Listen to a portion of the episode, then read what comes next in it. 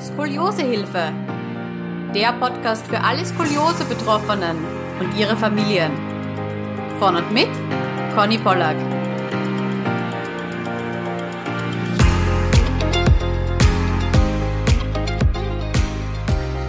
Herzlich willkommen zu einer neuen Skoliosehilfe Podcast Folge. Heute habe ich wieder einen Gast aus Österreich und zwar die liebe Julia. Hallo Julia. Hallo. Ich freue mich, dass du da bist und uns unter anderem von deinen zwei OPs erzählst. Aber bevor wir da jetzt so richtig reinstarten, vielleicht magst du dich ganz kurz vorstellen, wie alt bist du, woher kommst du? Okay, also hallo, ich bin Julia, äh, ich bin zwölf Jahre und ich komme aus Österreich, also aus Kärnten. Ja. Ah, schön, schön, das schöne Kärnten. Sehr gut. Julia, vielleicht starten wir ganz am Anfang. Wie war das so bei dir? Wann wurde die Skoliose überhaupt erkannt? Also es war so, meine Eltern wollten mit mir in die Badewanne gehen, also sie wollten mir in die Badewanne tun. Mhm. Und da habe ich das so über die ba Badewanne gebeugt und dann sind wir eben zum Kinderarzt äh, gefahren und dort hat er dann festgestellt, dass äh, es Skoliose ist und ich habe damals bereits schon 15 Grad gehabt. Okay, und wie alt warst du da circa? Äh, circa drei Jahre. Wow, so früh, okay. Und kannst du dich daran erinnern? Also hattest du damals schon irgendwie Schmerzen oder? Äh, nein, ich kann mich an nichts erinnern. Also dann so mit fünf Jahren habe ich mein erstes äh, Korsett bekommen und ich habe eben insgesamt fünf Korsetts gehabt. Und ähm, eben als ich fünf Jahre war, da war ich eben noch im Kindergarten und äh, das habe ich dann bekommen, aber ich bin ziemlich offen damit umgegangen, also ich wollte es nicht irgendwie verstecken oder so. Echt? Okay, cool. Das heißt, du hast es auch äh, gezeigt, offen. Genau. Okay, und wie waren das so die anderen Kinder? Kannst du dich daran erinnern, dass die so ein bisschen neugierig waren? Genau, manche haben sich sogar getraut zu fragen und äh, später in der Volksschule und so da habe ich manchmal Kommentare gekriegt, wie dass ich selber schuld daran wäre oder ähm, dass es ausschaut wie Spielzeug oder so. Aber mhm. wenn man nicht weiß, was das ist, dann kann man auch nicht, dann sollen sie sagen, mir auch egal. Ja, wir haben sie auch mit Physiotherapie, Klettern, Schwimmen und Osteopathie versucht. Und wir waren aber ziemlich vielen Ärzten und so. Okay, also das volle Programm. Und war da auch Physiotherapie nach Katharina Schroth dabei? Äh, Schrot war schon zum Schluss eigentlich, also so zehn Jahre war, weil mit jemandem, der fünf Jahre ist, kann man jetzt nicht so richtig Schrot machen. Ja, genau, das ist es eben. Also Schrot ist ja erst ab einem gewissen Alter empfehlenswert, einfach weil man ja sehr viel Körperspannung braucht und sehr viel schon seinen Körper also richtig bewegen muss und schon wissen muss, okay, ah, okay, wie, wie richte ich mich da gerade hin? Mhm. Ja. Und wie lang hast du da das Korsett getragen? Also den ganzen Tag oder nur ein paar Stunden? Es war halt so, wir haben schon versucht, immer den ganzen Tag zu tragen. Aber vor allem im Sommer war es schwer, weil es halt ein bisschen heiß war, immer mit Unterleibel und so in zum Beispiel Sport in der Schule, also halt Turnen, habe ich das Kassett halt logischerweise runtergetan. Und wie ging es dir mit den Schmerzen, also mit den Druckpunkten quasi vom Korsett? War das in Ordnung für dich? Genau, also immer wenn ich ein neues Kassett bekommen habe, hat es natürlich gefühlt überall halt gedrückt. Aber nach so einer Woche hat es, geht es dann komplett, das ist dann nicht mehr so schwer. Und ähm, aber sonst waren eigentlich nie so richtige Druckpunkte beim Korsett. Okay, aber das heißt, dann warst du ja auch gut angepasst, oder?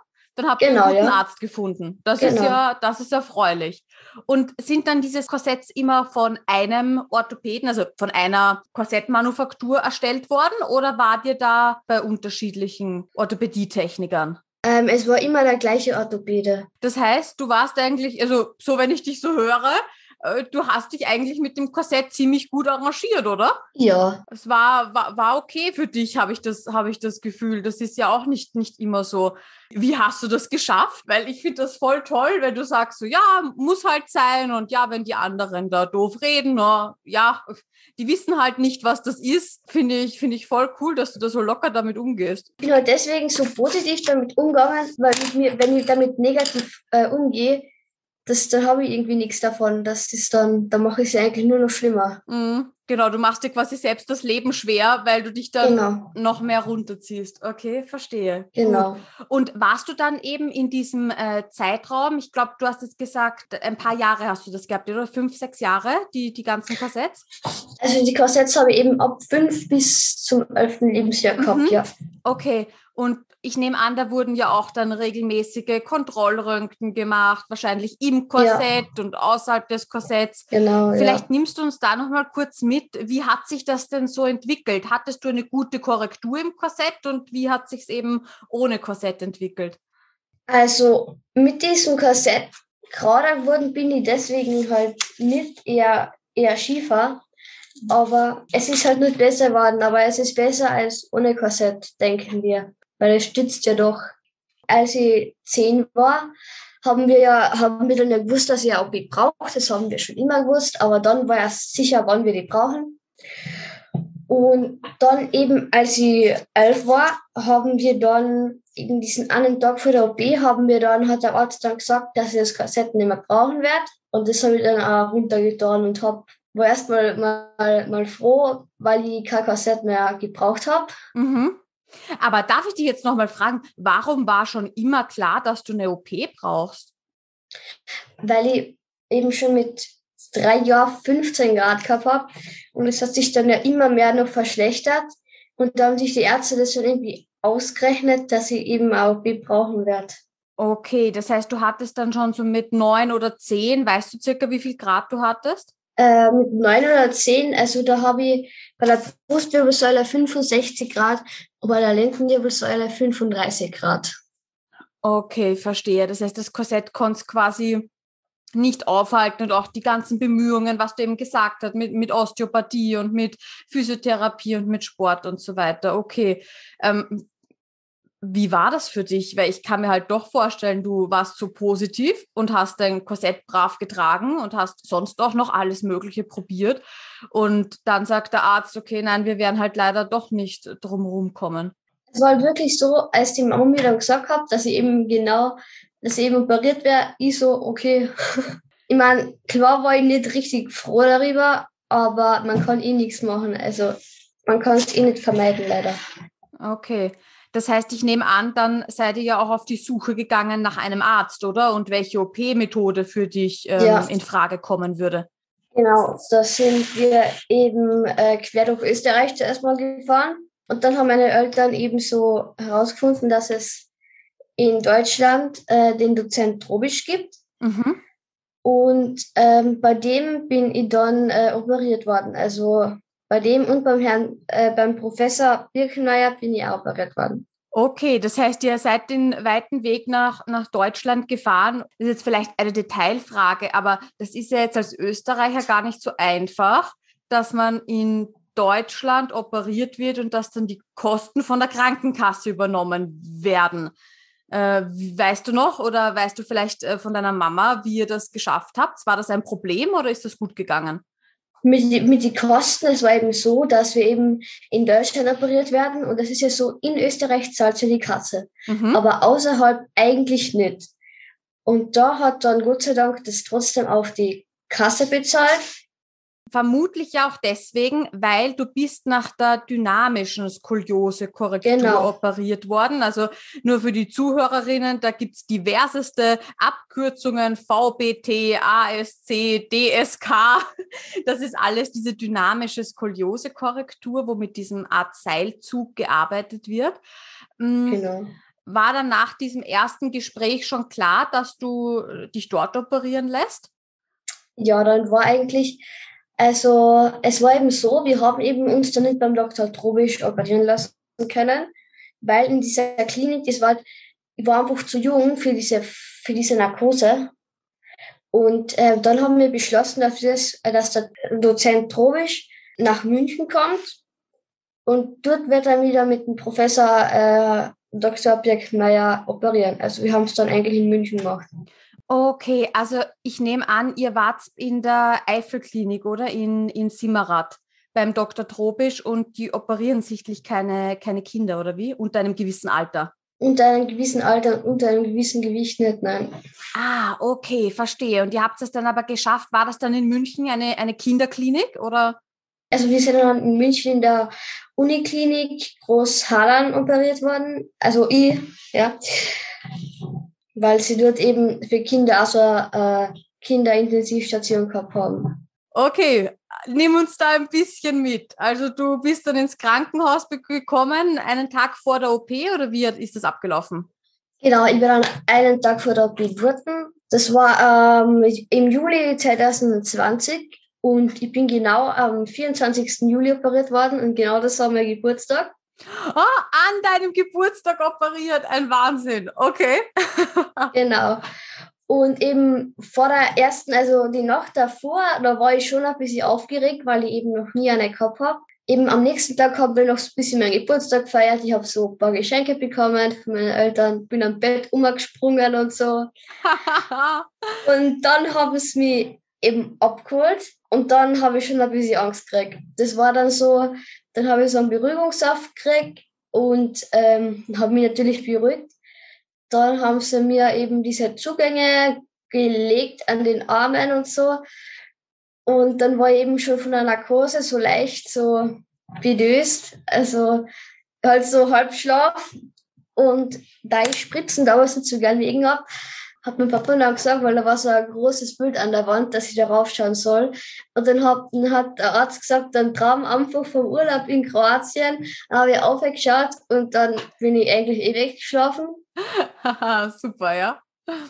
Ähm, zuerst habe ich noch meine Eltern, also als wir wieder reingerollt sind bei diesem Narkosesaal, also vor der Narkose, habe ich sie noch ein bisschen ausgelacht, weil sie traurig waren und habe eben gesagt, dass sie, dass sie nicht weinen sollen und so und habe sie eben ausgelacht.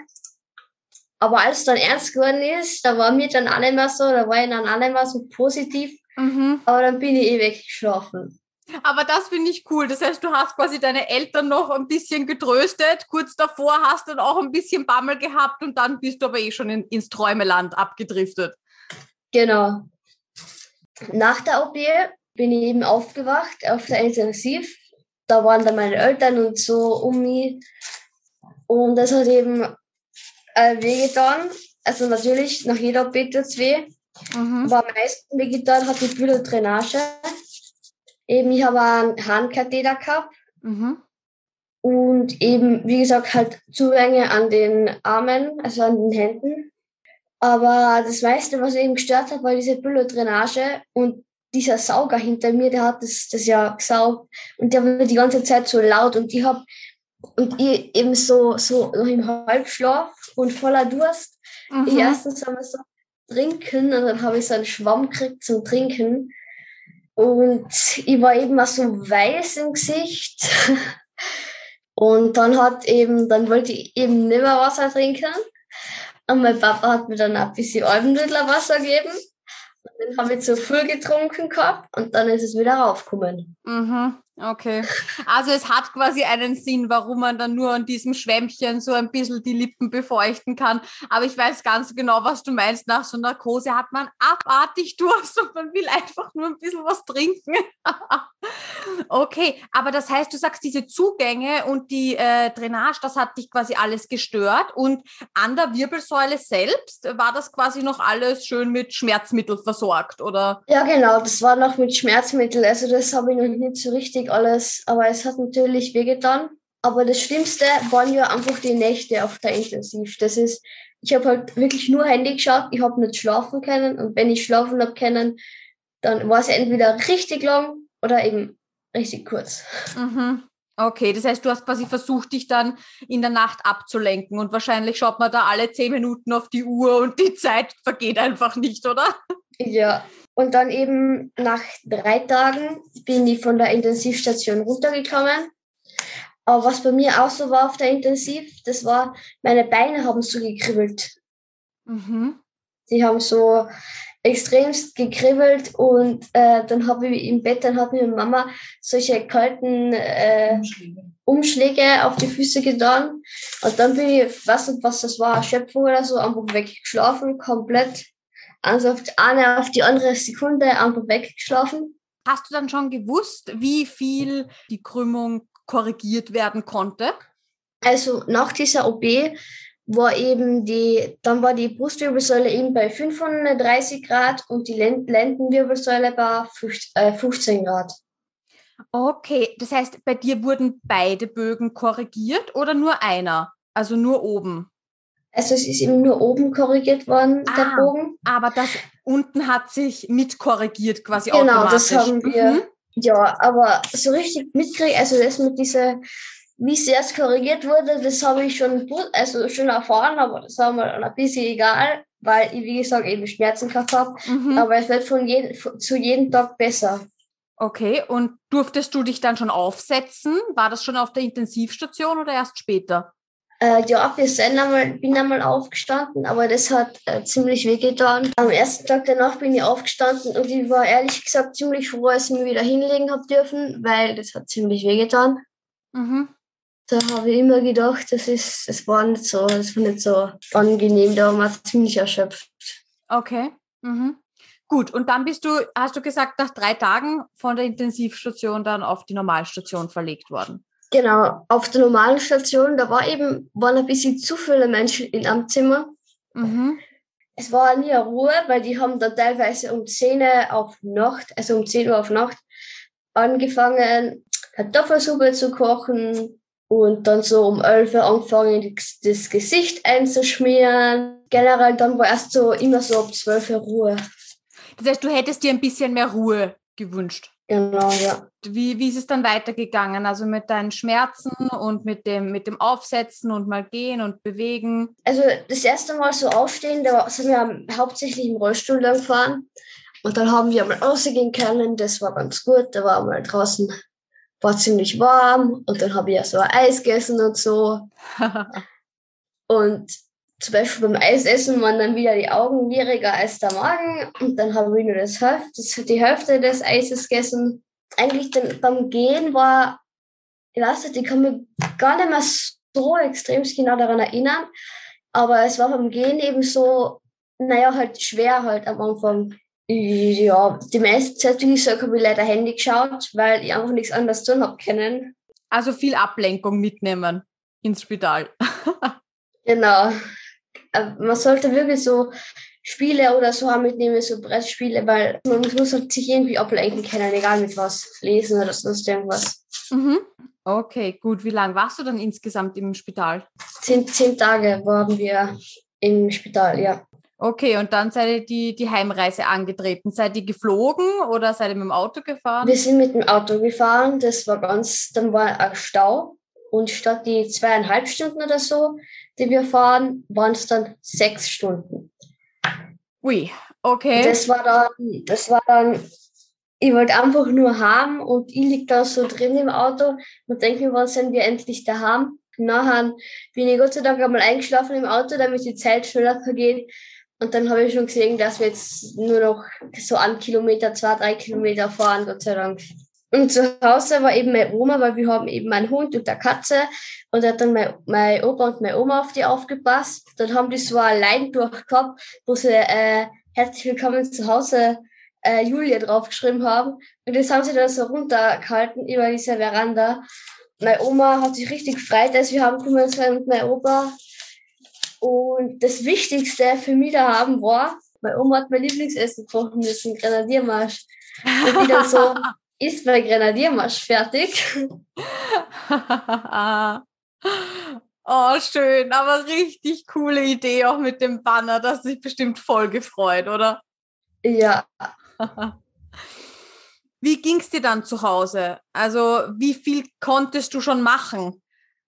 Also, hauptsächlich ein bisschen draußen im Liegestuhl gelegen, dann umgegangen ums Haus, bis ich so und ähm, schwimmen bin ich eben gegangen nach zwei, drei Wochen ins Pool. Und da haben wir es eigentlich immer Tag zu Tag besser gegangen. Also es ist wirklich, es geht wirklich immer besser und ja. Okay, also du konntest dich quasi relativ schnell erholen davon. Genau. Aber das Beinekribbel ist trotzdem noch manchmal da gewesen und so. Und auch in der Schule habe ich so einen Stuhl gehabt, den ich aber nicht so oft benutzt habe, weil eben doch schon gut gegangen ist. Das waren so eineinhalb Monate. Also in Sport und so habe ich natürlich nicht mitmachen dürfen. Es war eigentlich, waren eigentlich keine Schmerzen mehr. Ne? Ja, danach habe ich eben Physiotherapie wieder gemacht und ja, Und Sport habe ich dann auch wieder in der Schule gemacht, ähm, im zweiten Halbjahr. Erzähl, wie, wie ging es dann weiter? Weil es stand ja dann noch eine zweite OP an. Also das war eben so, wir waren dann eben Röntgenbild nach der ersten OP. Und als ich das Röntgenbild gesehen habe, haben, haben wir alle direkt gemerkt, dass es nicht, dass es da irgendwas, dass es sich eben nicht verbessert hat. Also diese 35 und 15 Grad, die haben sich dann auch gehalten. Also die haben sich nicht verschlechtert und eben äh, die Brustwirbelsäule hat äh, trotz dem Wachstum von 5 cm war da eben keine Veränderung. Mhm. Okay, das heißt, ihr habt natürlich gehofft, weil das ist ja so eine wachstumslenkende Korrektur, dass wenn du dann einen Wachstumsschub hast, dass das dann nochmal eine Verbesserung erzielt und du quasi diese 35 Grad nochmal verbessern kannst. Genau, und äh, Entschuldigung, das habe ich falsch gesagt früher. Die Lendenwirbelsäule hat sich leider äh, durch verschlechtert, also auf 35 Grad. Okay, das heißt, die Lendenwirbelsäule ist quasi wieder, ich sage jetzt mal, zurückgewandert auf ihren Ursprung. Genau, weil die haben wir auch nicht operiert gehabt. Wir haben gehofft, eben, dass sie besser wird. Und dann haben wir eben die zweite OP gehabt, die war im äh, Dezember 2021, also vor so vier Monaten circa. Mhm. Das heißt, ihr habt euch dann dazu entschlossen, quasi nochmal zu operieren, weil es unten, weil die Lendenwirbelsäule quasi wieder, ich sage jetzt mal, weggeknickt ist, unter Anführungszeichen. Genau. Mhm. Das war dann äh, wie gesagt, im Dezember 2021 in der Klinik Simmerath. Ah, okay. Warst du dann schon alt genug? Dann war ich alt genug, dann habe ich nach Simmerath dürfen. Ah, okay. Und die war dann eben äh, vom Dozenten Trobisch. Und bei der zweiten OP ähm, haben wir dann beides operiert, also Brust- und Lendenwirbelsäule. Es war halt so, da bin ich natürlich wieder ins Krankenhaus gekommen. Mhm. Da habe ich eigentlich, eigentlich keine Angst vor der OP gehabt. Und ähm, dann haben sie mich, sind sie mich eben wieder abholen gekommen. Und dann haben sie mir wieder diesen Beruhigungssaft gegeben. Und dann habe ich so Angst gehabt, dass das schon in Narkose ist und habe Angst gehabt und habe mich gewundert, warum ich nicht einschlafe. Mhm. Und ich dann die ganze Zeit so, warum schlafst du nicht ein? Schlaf, schlaf, schlaf. Und dann bin ich eben wieder in dieses ähm, Zimmer gerollt gekommen, wo man die Narkose bekommt. Und das da habe ich dann aber so richtig Angst wieder gekriegt. Da ist mir dann nochmal richtig heiß geworden. Da ist dann richtig einmal aufgekommen alles wieder.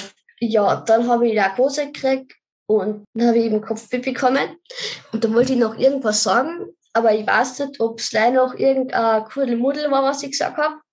Und da bin ich schon weggeschlafen gewesen. Und ich habe gewusst, wenn ich jetzt die Augen zumache, werde ich schlafen. Und dann haben wir gedacht, ich muss eh irgendwann meine Augen zumachen. Also habe ich dann zugemacht und bin geschlafen. Dann eben nach der OP ähm, bin ich eben aufgewacht. Mein erstes Wort war nicht irgendwie so Mama oder Papa. Na, es war, es war Bügel, weil ich wollte unbedingt diesen, diesen Bügel haben, der runterhängt. Den wollte ich unbedingt angreifen. Bei der ersten OP war ja so, dass mein linker Arm, äh, der hat eben, den habe ich nicht so leicht heben können und das habe ich dann gleich probiert, das, ob das geht. Das ist dann gegangen. Und wie waren die Beine? Also hat das wieder gekribbelt? Na, das hat nicht gekribbelt. Und ich habe mir gedacht, ich habe mir eben so gedacht, ja, du denkst eh nicht so wie nach der ersten, aber da hat leider noch die Narkose gewirkt. Und eben, ich habe eben zwei Blutdrainagen gehabt, einen Handkatheter, dann da irgend sowas, das war ein Sauerstoffding. Mhm, bei der Nase. Mhm. Pro Hand äh, habe ich eben zwei so eine Zugänge gehabt. Ja. Und äh, ich habe hinten im Rücken Zugänge gehabt, Schmerzkatheter, die direkt zu den Blutdrainagen ähm, führen hätten sollen. Da hat dann aber einer leider nicht funktioniert. Und dann haben die Ärzte so an mir rumgerüttelt und so auf und nieder und ähm, mir dann eben dann rausgezogen. Und dann hat mein Papa einmal gemeint, dass wir ihn jetzt eben rausziehen sollen, weil er halt, halt, hat halt eben immer anschauen können, wie sie mich so hin und her tun, weil ich eh schon Schmerzen gehabt. Also eben die Schmerzmittel machen es besser. Mhm. Und wenn du jetzt die beiden OPs vergleichst, du hast ja jetzt quasi den, den Vergleich, den direkten. Du hast einmal die OP nur oben gehabt, dann die, die Folge-OP oben und unten. Äh, war das ein Unterschied auch von deiner Genesungszeit oder wie lange du einfach gebraucht hast, um wieder auf ja, die Beine zu kommen? Das war schon ein bisschen Unterschied. Das hat dann schon ein bisschen mehr wehgetan. Mhm. Ich mag keine Angst machen oder so, aber die, die Nächte sind irgendwie immer so, das Blödeste, weil das sind bei mir waren da die Eltern, die haben nicht mal da sein dürfen über Nacht, also schon über Nacht, aber nicht auf der Intensiv. wegen Corona eben. Und äh, ich habe absolut weder Buch noch Handy noch sonst irgendwas da gehabt. Und ich die ganze Zeit so an die Decken gestartet und habe gedacht, was werde ich machen? Aufstehen habe ich nicht kennen. Dann habe ich so jede Stunde, ich glaube, die Krankenschwester geholt, die Intensivschwester eben. Mhm. Ja, das kann ich mir gut vorstellen. Wie, wie lange dauert das circa an? Sind das ein paar Tage, wo man wirklich durchbeißen muss? Äh, so zwei, zwei Nächte eigentlich. In der frühen Nahen habe ich meine Eltern halt so meine Sachen einmal raufgebracht und so und dann war das schon besser und dann habe ich einmal aufstehen müssen. Das war dann für mich so nicht schon wieder, gell? so. Und da bin ich aufgestanden und es hat sich, mein Körper hat sich richtig, richtig schwer angefühlt. Es hat total wehgetan und dann haben sie mir die ganze Zeit gefragt, ob noch geht und geht.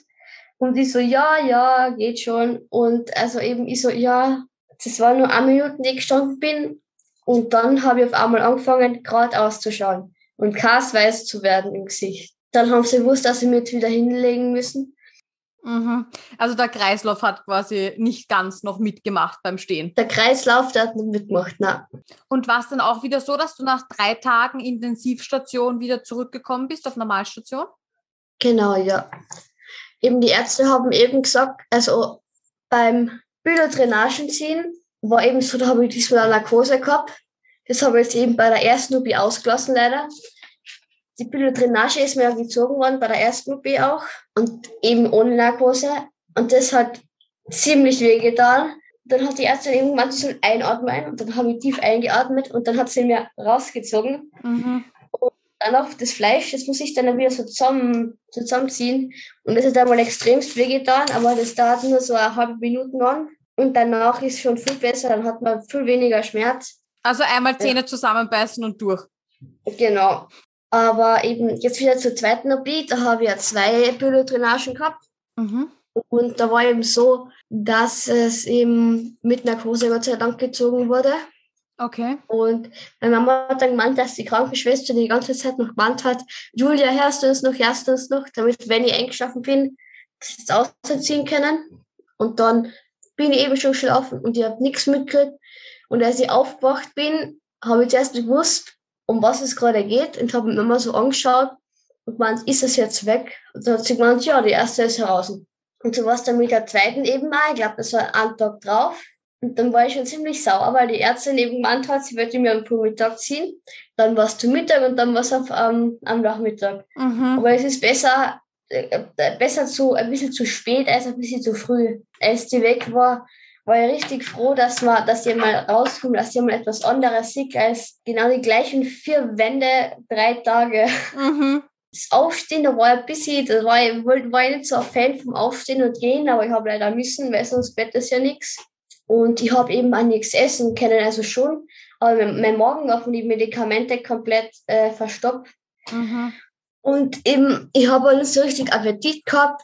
Und dann habe ich zu meinem Papa gemeint, er soll einfach vor so einem, so einem Restaurant von nebenan ähm, einen Salat mitbringen. Das hat er dann lange getan, hat er mir einen Salat gebracht. Und der hat, da waren auch Burger und so, und der hat mir locker zehnmal gefragt, ob ich wirklich keinen Burger mag und ich mir 100% sicher bin. Und dann hat er mir trotzdem den kleinsten Burger, den sie gehabt haben, das war so ein amerikanisches Restaurant, äh, mhm. ähm, gebracht. Und nicht, ob das in Amerika klar ist, aber für mich war der ziemlich riesig. ja. Und, ähm, dann habe ich da ein bisschen davon gemacht und ich habe zwei Bissen, zwei Bissen, da ein Bissen gemacht. Und ich habe absolut nichts mehr essen können. Aber er hat dich dazu gebracht, wenigstens ein paar Bissen zu essen, schau. Genau. Auch wenn es nicht viel war. Genau. Wie war es denn eigentlich? Also wie, wie erfolgreich war die OP? Weißt du noch? Also wie viele Grad hattest die du? Die OP war dann sehr gut. Also nach der zweiten OP war die Brustwirbelsäule, hat sich ein bisschen gebessert gehabt und die Lendenwirbelsäule, äh, da waren dann 15 Grad. Okay, und wie ist es dir dann gefallen, wieder auf die Beine zu kommen und, und wieder die ersten Schritte zu gehen? Gehen habe ich sehr oft üben müssen, weil im Treppenhaus gehen haben wir dann so nach zwei mhm. Tagen auf der normalen Station gemacht. Mhm. Und ähm, das haben wir dann eben auch üben müssen. Und das, das linke Bein, das ist auch nicht so gut. Das da habe ich ein bisschen schwer getan beim Heben. Das ist halt jetzt noch so, wenn ich meine Übungen zum Beispiel mache, habe ich da viel weniger Muskeln drin. Das muss ich noch aufbauen. Eben genau dieser Hüftbeuger, der hat eben nicht so viele Muskeln.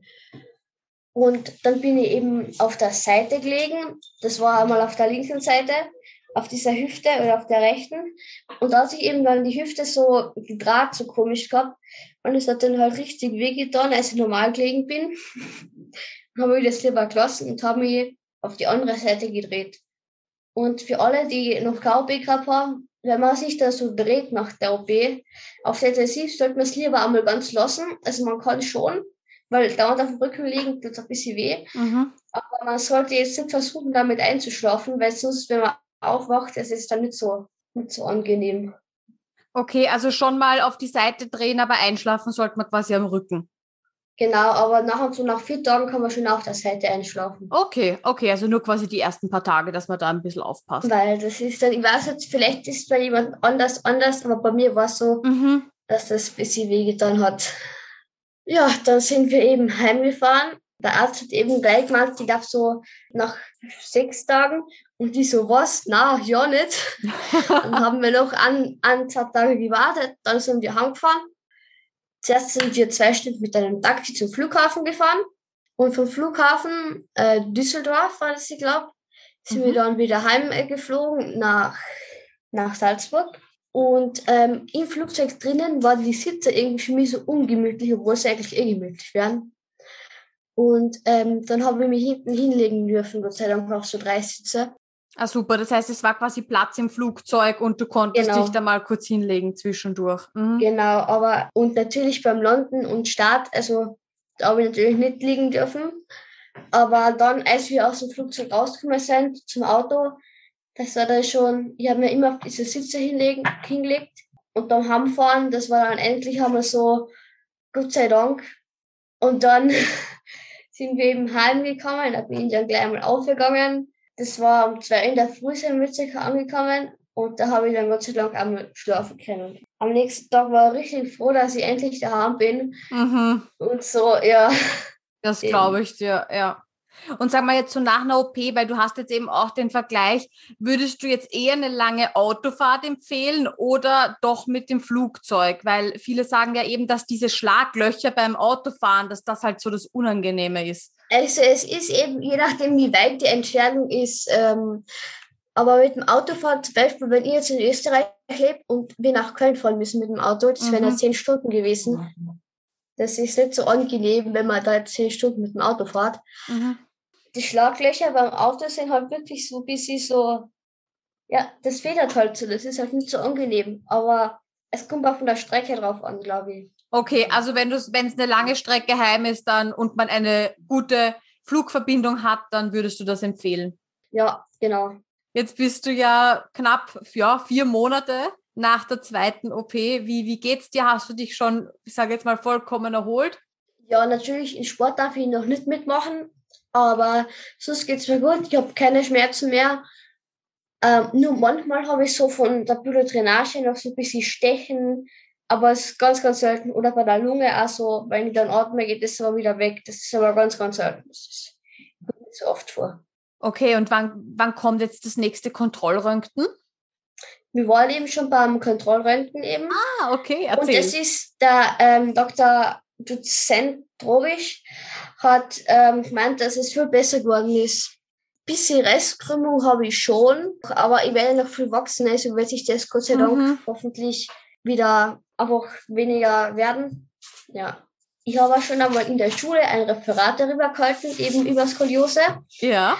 Und eben, das ist eine Nachmittagsbetreuung, das sind dann von erster bis dritter Klassen gemischt gekommen.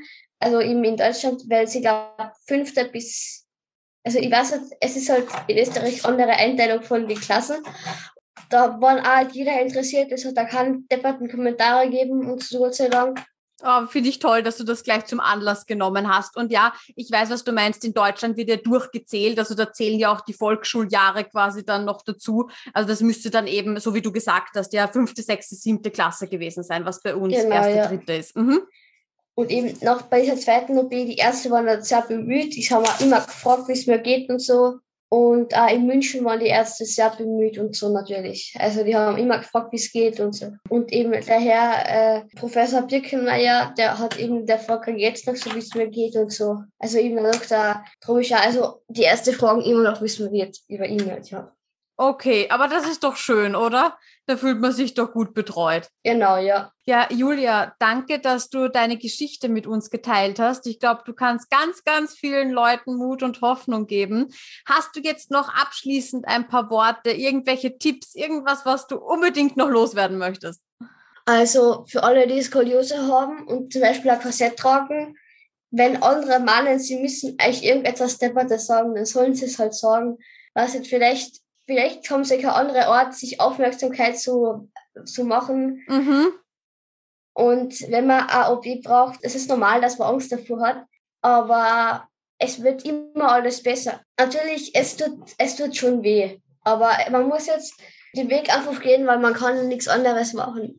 Und man darf niemals den Mut verlieren und man muss immer weitermachen. Und wenn man irgendwo denkt, dass es jetzt nicht mehr geht, man muss einfach probieren, weiterzumachen weil, weil alles wird gut. Das finde ich sehr, sehr schöne Abschlussworte, liebe Julia. Ja, du hast recht, natürlich, wenn man gerade dann bekommt die Diagnose vom Arzt und der Arzt sagt, na, man muss operieren gehen, da ist man natürlich dann mal traurig und hat Angst davor. Aber so wie du sagst, das ist nicht das Ende der Welt, sondern es wird dann danach genau. sogar besser. Das ist sehr schön. Genau. Ja, Julia, herzlichen Dank, dass du hier warst im Podcast. Gern, hat mich auch gefreut. das freut mich. Und ich wünsche dir weiterhin alles, alles Gute und ich hoffe, wir bleiben in Kontakt. Genau, ich hoffe auch. Ja. Tschüss. Wiedersehen, tschüss.